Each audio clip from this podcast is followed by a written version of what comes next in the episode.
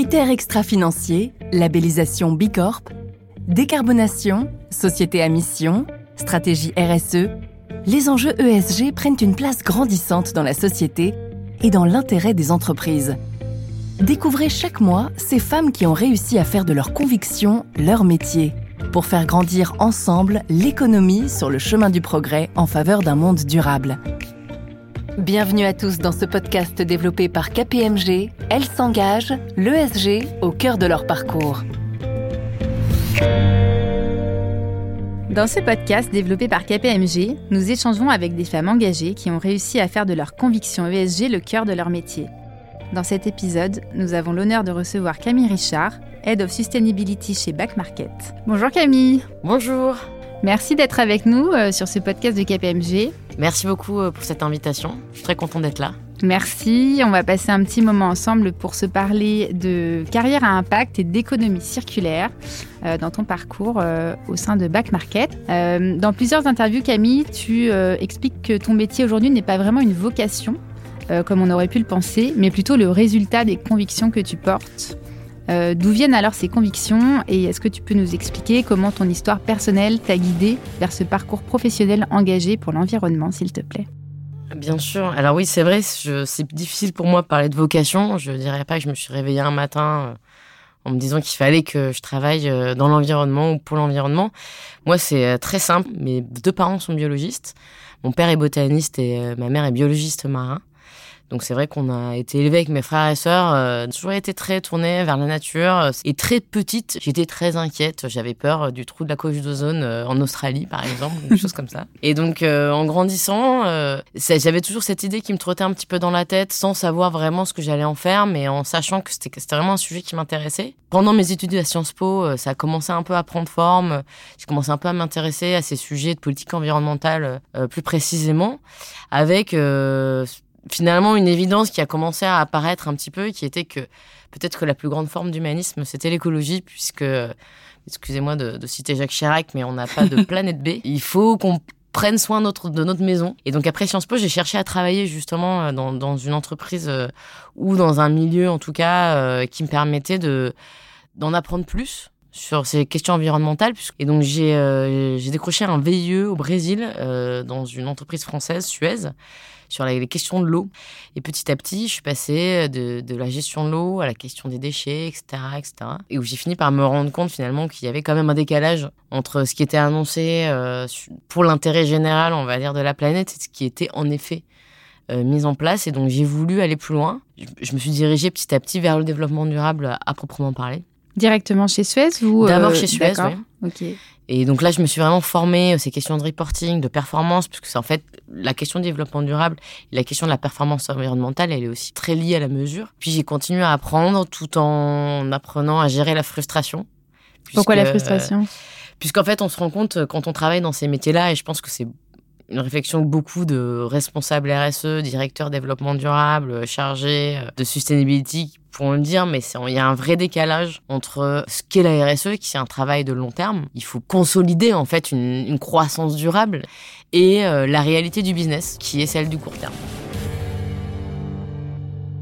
J'ai eu des moments un petit peu parfois euh, de, de bon, peut-être pas jusqu'à dire de désespoir, mais en tout cas de frustration. et puis euh, petit à petit, j'ai compris qu'il fallait aussi utiliser quelque part le système pour faire avancer ces choses-là. Donc, euh, chez Suez, j'ai travaillé avec des, clients industriels à qui Suez voulait vendre des services environnementaux. Et au lieu de leur dire euh, que c'était absolument merveilleux euh, l'environnement et qu'il fallait faire une grande ronde autour de la planète pour sauver tout ça, je leur ai parlé de réduction des coûts, je leur ai parlé de réduction des risques, je leur ai parlé de bénéfices.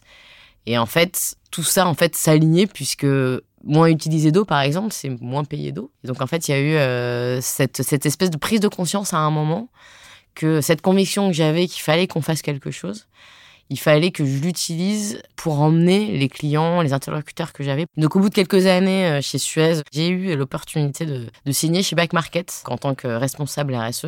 Est-ce que tu peux euh, nous rappeler en, une phrase peut-être euh, qu'est-ce que vous faites très concrètement chez Back Market, peut-être pour les, ceux qui n'utilisent pas encore vos services? Bien sûr. Alors Back Market, c'est une marketplace, donc c'est une plateforme de e-commerce qui est spécialisée dans la vente d'appareils électriques et électroniques reconditionnés. Donc c'est des appareils qui ont une seconde vie, qui ont mhm. été réparés par des euh, réparateurs certifiés, agréés, compétents qui vendent sur la plateforme. Et donc Back Market fait l'intermédiaire entre l'acheteur et le vendeur. Le motto chez Back Market, c'est il ne doit pas y avoir de raison d'acheter neuf. C'est-à-dire qu'on doit donner les mêmes garanties, la même expérience aux consommateurs. On a lu euh, que euh, aujourd'hui Back Market euh, explosait depuis plusieurs années. Vous faites partie des licornes. Comment est-ce que tu expliques peut-être ce succès pour une entreprise qui est assez jeune? Et quel est peut-être le premier moteur? Qu'est-ce qui qui attire en premier lieu le, premier achat euh, sur ta plateforme? Alors, pour la première partie de la question, je dirais que le succès, euh, en fait, c'est d'avoir eu une excellente idée. Et quand je dis d'avoir eu, c'est nos trois cofondateurs, euh, Quentin Lebroussier, Thibaut de la Rose et, et. En fait, l'idée de Bike Market, elle n'est pas révolutionnaire dans le sens où c'est le résultat d'un constat entre on a un problème avec l'impact de la tech aujourd'hui. La fabrication de la tech, elle est extrêmement polluante. Et puis, à côté, l'existence d'une solution qui existe depuis des dizaines d'années, qui est la réparation. Et donc, en fait, cette solution, elle existait, mais elle était difficilement accessible pour le consommateur final, puisque vous avez à la fois des, euh, des ateliers qui, où il y a 4, 5, 6 personnes et euh, des usines où il y a 1500 employés qui sont des, professionnels du reconditionnement. Mhm. Donc Mac Market est arrivé en proposant l'arrivée d'une solution qui n'existait pas. La raison d'être de l'entreprise en elle-même et l'économie circulaire et la, réduction de l'impact de la tech. Même si on n'est pas parfait chez Mac Market, il y a euh, une exigence de transparence qui fait qu'en fait, moi, j'ai jamais besoin de mentir en interview, en podcast. j'ai jamais besoin d'enjoliver la réalité. Je mhm. dis les choses telles qu'elles sont. On n'est pas parfait on travaille. Et en fait, on fait en sorte d'avancer, d'être meilleur et de chercher un, objectif toujours plus positif, un mhm. impact toujours plus positif.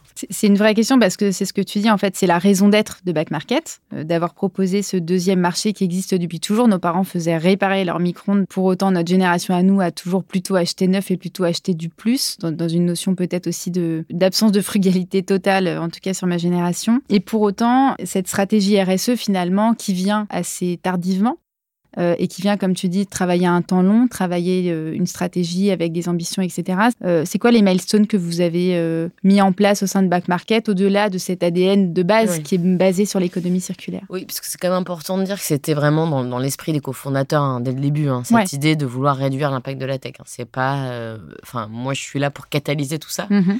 mais c'est vraiment quelque chose qui est très très ancré dans, l'esprit de l'entreprise et, dans l'esprit des gens qui travaillent. Moi, mon travail, en fait, je le, je le vois, je considère que j'ai deux casquettes. J'ai à la fois la casquette, celle qui est vraie, c'est de faire en sorte que la boutique soit si propre que la vitrine. C'est-à-dire, quel est l'impact de Back Market? Quel est notre impact? Une fois qu'on a dit que ça réduit l'impact environnemental d'acheter du reconditionné, c'est super. Back Market a des vrais chiffres et a une vraie contribution à la lutte contre le changement climatique. Mais on a aussi un impact nous, qui peut-être qui est minime, mais cet impact, il existe. Donc comment on fait en fait pour faire en sorte que cet impact soit le plus positif possible? Et on utilise souvent, euh, souvent cette métaphore en interne, c'est comment faire une, omelette en cassant le moins de possible. et donc en fait, on a, on a mis en place depuis, depuis mon arrivée, donc on fait euh, un bilan carbone par an, on, on a mis en place des, des cibles de réduction avec des plans d'action par équipe, donc qui touchent à la fois le site sur lui-même, euh, notre usage du marketing, puisqu'on fait énormément de, marketing, euh, l'empreinte des bureaux, etc., etc. On s'est mis des ambitions assez fortes, donc on est certifié SBTI aujourd'hui. Mhm. On se place dans une trajectoire à un degré et demi. On ne vise pas la neutralité carbone puisqu'on considère que trop facile quelque part. C'est plus compliqué, c'est plus challengeant de se dire on va suivre une trajectoire à un degré et demi avant de penser à une neutralité carbone, mhm. puisque c'est ça que recommande le GIEC et c'est ça que nous on cherche à faire.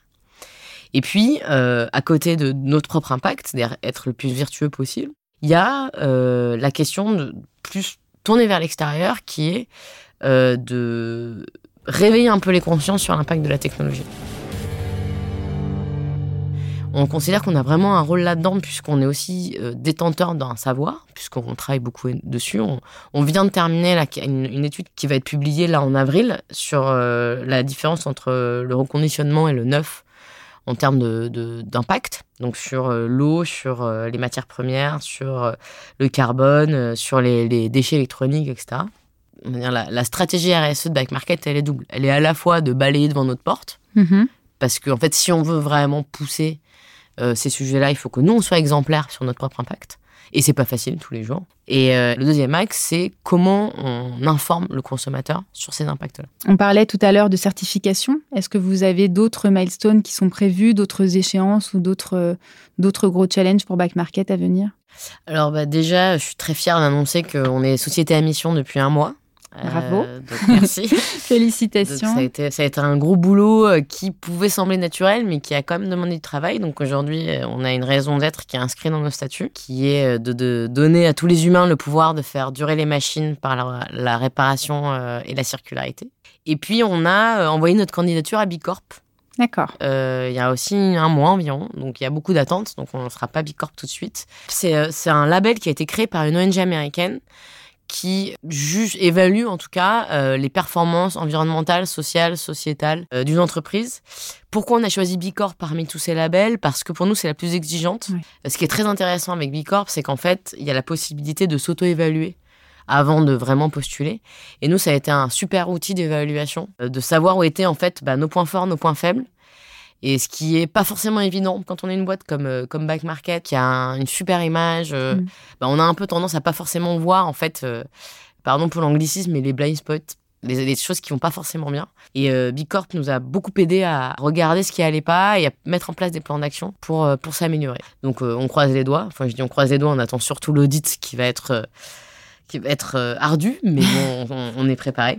Mais c'est très important pour nous de devenir Micor, euh, non seulement parce que on est persuadé que notre business model est positif pour la planète, mhm. mais aussi, et ça rejoint un peu ce qu'on disait tout à l'heure, on veut aussi euh, être exemplaire. Je voudrais qu'on revienne sur le consommateur parce qu'on parlait tout à l'heure de pédagogie et euh, sur la, la, dimension de sur l'achat euh, de, la tech en général. Euh, je trouve qu'il y a quand même peu d'informations qui circulent au-delà de ce que vous, pouvez faire euh, chez Back Market, mais tant au sein du gouvernement que dans la dimension académique, par exemple, il y a quand même peu de choses. Ce qui pose quand même problème sur la tech, puisqu'on est dans cette ère des licornes, dans cette ère de la surconsommation. Comment est-ce que tu crois que des acteurs comme vous, vous pouvez être accompagnés dans cette sensibilisation des populations qui sont quand même un grand moyen pour un petit peu euh, revenir à des euh, consos plus frugales sur la tech? Bah, Alors ça, on marche aussi beaucoup par écosystème. Euh, pour répondre un peu au début de la question, il y a des collectifs qui s'organisent. Il y a un collectif qui s'appelle Negaoctet d'experts qui a sorti en début d'année une grande base de données sur l'impact du digital, que ce soit les devices, les, appareils, les terminaux ou l'usage en tant que mhm. tel. Euh, cette étude d'ADEME qu'on a, qu'on a initiée, elle, elle, va aussi dans ce sens-là. C'est-à-dire qu'il faut. Il y a la loi sur l'économie circulaire qui commence aussi à prendre ces sujets-là. Aujourd'hui, euh, il y a clairement un gros déficit d'information, de prise de conscience, que ce soit au niveau du grand public, mais aussi au niveau du politique. Mm-hmm. On l'a vu avec ce qui s'est passé avec la copie privée euh, cette année où en fait Copie France, qui est l'organisme qui récolte l'impôt sur les appareils culturels, a commencé à mettre en place un impôt sur les appareils reconditionnés. Euh, ce qui montre en fait qu'il y a quand même une méconnaissance sur l'intérêt et de la participation du reconditionnement à la lutte contre le réchauffement climatique. Il y a deux fédérations euh, de reconditionneurs en France aujourd'hui, le CIRMIET, qui est spécialisé dans l'électronique, et Aircube, qui est un peu plus euh, généraliste. Et aujourd'hui, c'est encore, en fait, c'est ce que je disais un petit peu au début, c'est que c'est un, secteur qui est tellement hétéroclite que c'est encore très difficile de le comprendre en fait alors que c'est un secteur qui va créer énormément d'emplois dans les prochaines années. Par exemple, un grand constructeur va acheter sa batterie 5 euros, mais va la revendre 50 euros au réparateur. En fait, ils, mettent en place des plein de barrières pour que ce soit plus difficile de réparer, etc. Donc ça, c'est des, aujourd'hui, c'est des batailles qui ont lieu euh, auprès des grandes instances. Et côté grand public, il y a, nous, on, travaille avec des, entreprises bah, comme Vestiaire, Vestiaire Collectif, par exemple, hmm. euh, ou comme Murphy, pour justement faire connaître en fait euh, les impacts du neuf versus le reconditionné versus le seconde main. Et on essaye au maximum de, faire de l'information, de mais c'est difficile. L'idée étant pas de culpabiliser le consommateur parce qu'il achète du neuf, l'idée étant de rendre le consommateur fier d'acheter du reconditionné. Tu parlais tout à l'heure du fait d'être passé de Suez à une entreprise euh, engagée en fait quelque part au plus profond de ses racines. Euh, qu'est-ce que tu peux nous dire sur au sein de Back Market vraiment comme entreprise, la feuille de route ESG e interne, que ce soit sur l'équité, les programmes que vous avez développés. Qu'est-ce que tu peux nous préciser un petit peu ce que tu fais? nous, nous, on a une, une, vision de notre stratégie, entre guillemets, développement durable qui est en, qui est en trois cercles concentriques. Donc mhm. d'abord, il y a la planète donc avec euh, ce qui implique à la fois notre impact carbone, notre impact déchets, nos impacts déchets, etc. Mais aussi, ben justement, toute cette question de l'impact de la tech, comment on informe, comment on fait en sorte de contribuer en réduisant les émissions carbone, etc., etc., en, proposant des émissions évitées, puisque c'est aussi ce que fait Back Market. Ensuite, le deuxième cercle concentré, ce qu'on appelle, nous, euh, community, donc l'impact sociétal en fait. Celui-là, il a, il a plusieurs niveaux. Il y a à la fois comment on accompagne euh, nos partenaires, donc les vendeurs sur la plateforme, à améliorer leur impact, puisque quand je vous disais, c'est comment en fait on les aide à euh, réduire par exemple l'impact de leur packaging. Donc on propose un packaging recyclé, etc. On est en train de développer des services qui vont les aider en fait euh, à réduire leur propre impact. Ensuite, il y a la question aussi de, de, dans la partie sociétale, il y a la question aussi de la philanthropie que Back Market, euh, depuis ses débuts, en fait, euh, a une branche, entre guillemets, philanthropique, où on essaie justement de participer à des causes qui nous tiennent à cœur. Donc déjà, de base, on a, on a euh, deux jours dans l'année la, dans la, que on appelle des Protesting Day. Donc un qui est imposé, j'ai envie de dire. Donc là, par exemple, la semaine dernière, on est allé marcher contre le réchauffement climatique pour le climat, tous ensemble. Et un jour qui est après, chaque employé choisit quel jour, enfin quelle cause il veut défendre sur le temps de travail Sur le temps de travail. C'est des jours qui, euh, qui sont payés. D'accord. Et qui sont euh, dédiés à aller. Euh, à une cause. À, une cause, à, l'humilité, en fait, pour une cause. Et ensuite, on travaille aussi à soutenir des causes qui nous tiennent à cœur et qui ont un lien avec ce qu'on qu'on fait. on soutient une fondation qui s'appelle la Fondation Closing the Loop, qui est une fondation hollandaise qui travaille en fait sur la mise en valeur et la récupération et le recyclage de déchets électroniques en Afrique. Pourquoi en Afrique? Parce qu'en en fait, euh, la majorité des déchets électroniques qui sont produits en Europe sont envoyés par conteneurs entiers en Afrique et jetés dans des, décharges là-bas. Ce qui est assez problématique. Et l'autre cause qu'on défend beaucoup, c'est la lutte contre la fracture digitale. Et on travaille notamment beaucoup avec Emmaüs Connect. Donc ça, ça va être euh, travail à la fois sur euh, accompagner nos partenaires sur l'amélioration de leur impact, et euh, sur tout un volet philanthropique. Et ensuite, le dernier cercle, c'est ce qu'on appelle Teams, c'est nos équipes chez Back Market. Donc là, moi, mon rôle en tant que, que Head of Sustainability, il est plus d'accompagner, de conseiller et d'aider euh, les équipes RH, puisque c'est plutôt elles qui portent ce sujet-là. Donc il y a les sujets diversité, il y a les sujets euh, bien-être au travail, il y a les sujets, enfin tous ces, tous ces sujets en fait qui, qui sont intrinsèquement liés tout simplement au bien-être des employés. Mhm. donc aujourd'hui, chez Avec Marquet, on travaille particulièrement sur la question de la diversité et l'inclusion. Pour euh, une raison qui est simple, c'est que les métiers de la tech sont connus pour être plutôt euh, blancs et masculins. donc euh, on, essaie, on essaie de travailler là-dessus. On forme les gens, on est en partenariat avec, une, avec Ada School, qui est une entreprise de coding féministe qui justement essaie de féminiser un petit peu les professions. On n'est pas les pires, hein. on a, on a 40% de femmes chez Back Market, donc c'est pas. Non, c'est un très très. Euh, c'est pas un mauvais score. score dans la tech. Mais si vous regardez les équipes tech euh, des développeurs, c'est beaucoup plus des hommes. Donc en fait, on essaie aussi de, changer ça et d'amener, euh, de faire évoluer un petit peu cette tendance, cette tendance dans les équipes. Et dans le top management? Dans le top management, alors dans le top management, on a 33% de femmes. Euh, donc c'est pas c'est pas tout va bien. tout, ça, va. Donc tout va pas bien mais c'est pas mal. On aimerait on aimerait qu'il y en ait plus il y en aura plus hein, ça, les femmes montent évidemment. Dans le au comex c'est 18% 20% 20% donc euh, et ça aussi c'est en train d'évoluer. Mais euh, c'est vrai que c'était on a encore la chance j'ai envie de dire d'être une entreprise jeune qui fait que c'est plus facile à manœuvrer que des grosses entreprises en fait qui sont beaucoup plus. Euh, Je ne sais pas si c'est plus facile à manœuvrer. Euh, ce qu'on perçoit quand même dans ton discours, c'est que hum, moi j'ai la perception que vous êtes quand même une entreprise militante. Oui, en fait, quand on a des convictions, oui, on va shifter beaucoup plus rapidement, notamment dans le top management. Et ce qu'on perçoit quand même dans ton discours, c'est que c'est une volonté qui est présente dans toutes les strates et dans tous les départements de back market et que ça fait partie de votre ADN et du souffle que vous voulez donner aussi autour de vous. Et est-ce que dans, ce, dans ces convictions en fait qui sont portées par l'ensemble des collaborateurs, euh, dans le recrutement, euh, c'est quelque chose euh, que vous regardez? Est-ce que c'est de manière hyper naturelle en fait les personnes qui viennent postuler chez Back Market, c'est naturellement des gens qui ont déjà des convictions, qui portent déjà des points de vue sur la dimension écologique, sur leur propre consommation. comment est-ce que vous le retrouvez quelque part dans vos rangs alors, j'ai pas la vue sur tous les recrutements, mais mmh. sur ceux que j'ai pu voir et surtout les discussions que j'ai pu avoir avec, avec mes camarades de chez Back Market. En fait, avant tout, les gens se tournent vers Back Market parce qu'il y a une recherche de sens. C'est-à-dire que des, des marketplaces euh, qui marchent très bien, il y en a plein. Et, euh, mais en fait, les gens viennent souvent chez Back Market euh, parce qu'ils cherchent un sens. Et moi, j'ai des questions de la part de recruteurs chez Back Market, donc que ce soit des managers ou des recruteurs RH. Mhm. On vient me demander des chiffres. Combien on a permis d'économiser de, de, en carbone en 2021 Parce qu'en fait, j'ai envie d'attirer ce profil que j'adore et en fait, il faut que je lui montre que euh, son, son, boulot au quotidien va permettre euh, de faire avancer euh, la cause. Quoi. Alors nous, c'est une démarche et c'est ce discours de preuve, on nous le demande avec les talents, mais notamment avec les clients. tu nous disais tout à l'heure que vous êtes passé société à mission. Nous, on est en plein dans ce chemin-là puisqu'on va voter ces statuts-là le mois prochain. Et quand on va voir nos parties prenantes pour leur demander, voilà, demain, est-ce que vous préférez travailler avec un cabinet qui s'engage concrètement euh, en déposant ce type de statut avec euh, bah, derrière des convictions fortes? On nous demande vraiment aujourd'hui, et c'est beaucoup plus vrai, je trouve, qu'avant, euh, ok, mais concrètement, qu'est-ce que vous faites? Qu'est-ce que ça va changer? Et chez les talents, c'est encore plus vrai. Et qui a besoin de servir à quelque chose, c'est peut-être la notion d'utilité aussi. moi, je me demande un peu, c'est quoi pour toi le next step en fait? Qu'est-ce que demain, quel impact ou quelle conviction va devoir porter un cran plus loin peut-être pour, euh, pour ces talents, pour ces gens qui ont envie d'être utiles? Comment tu vois le prochain modèle?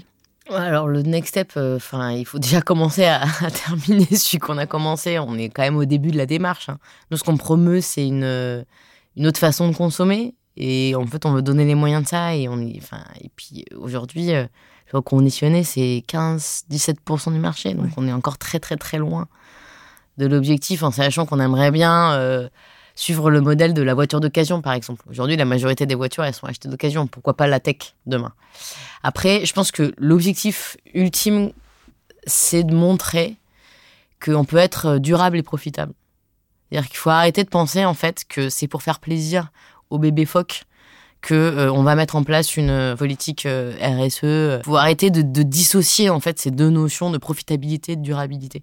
Aujourd'hui, si un, une entreprise qui veut être pérenne, une entreprise qui veut exister dans le long terme, il faut qu'elle soit durable. C'est même plus une, option, c'est même plus un luxe, c'est même plus un, un effet d'annonce ou un nice to have, c'est obligé en fait. C'est la capacité de l'entreprise à survivre. Et en fait, la durabilité, c'est ça. C'est comment on construit un modèle qui va être durable en fait. Moi, le rêve que j'ai pour Back Market, c'est ça, c'est qu'on soit les champions du monde euh, de la durabilité, qu'on soit exemplaire en montrant que c'est possible en fait. C'est possible d'être profitable, c'est possible d'avoir une entreprise qui marche, qui recrute, qui a un, vrai succès de business, mais en étant complètement durable dans son modèle.